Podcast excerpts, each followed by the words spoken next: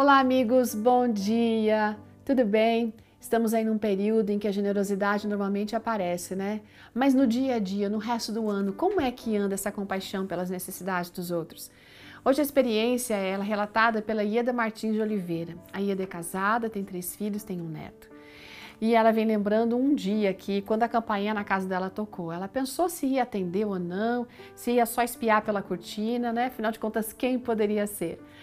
Ela observou que não era ninguém conhecido e continuava tocando a campainha que ela começou a ficar irritada, mas também curiosa. Aí ela olhou novamente lá estava um homem com papel nas mãos e esse homem tinha uma aparência assim não muito agradável. Aí ela perguntou: O que, que o senhor quer? Aí ele respondeu: ah, Eu quero ter uma prosa com a senhora. Sem pensar muito, gente, ela foi até o portão e não era muito seguro. Hein? Ela sentiu medo, mas alguma coisa a impulsionava. Ele estava assim maltrapilho, triste.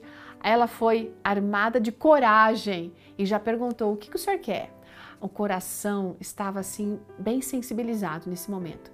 Ele respondeu com uma voz baixa, rouca: Olha, senhora, já passei, eu já bati em várias casas, mas ninguém me atendeu.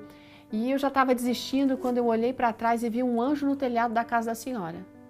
Aí ele se animou, gente, por isso que ele tocou a campainha várias vezes. Aí por isso ela atendeu também. Bom, Bem que ela gostaria de ter visto aquele anjo, né? A fé dela vacilou naquele momento e ela não teve coragem de olhar para o telhado para ver se tinha ou não. Ela sentiu vergonha de si mesma depois e ficou se perguntando o que poderia fazer por ele. Aí ele disse o seguinte: que ele estava com fome, com frio e que ele precisava de um remédio que estava naquele papel. Então ele pediu ajuda. Diz que só insistiu porque aquela era a casa que tinha um anjo no telhado. E ele apontou com o dedo e afirmou que o anjo ainda estava lá. A Ida não sabia se ele tinha visto mesmo um anjo ou não, ou se ele estava inventando. Mas ele fez tudo que pôde, mas ela fez tudo que pôde por ele, né? Deu alimento, cobertor, almofada para que ele pudesse dormir na garagem e o livro Caminho a Cristo. Depois falou de Jesus, do amor de Jesus. Ele ficou muito agradecido e disse para ela não se preocupar, porque ele iria embora logo de manhã cedo. Aí ela disse que é, não fez grande coisa por aquele homem, mas na verdade o que ela fez foi por ela mesma.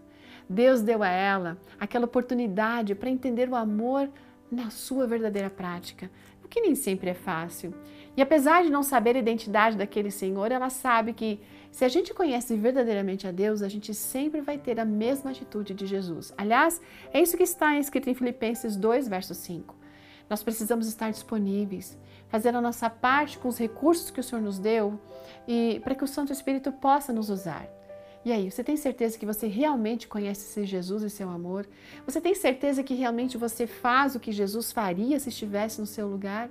Que o Senhor nos ajude a ter um coração generoso para que possamos abençoar aqueles que estão em necessidade. Um ótimo dia para você e fique atenta com seu olhar amoroso. Até amanhã.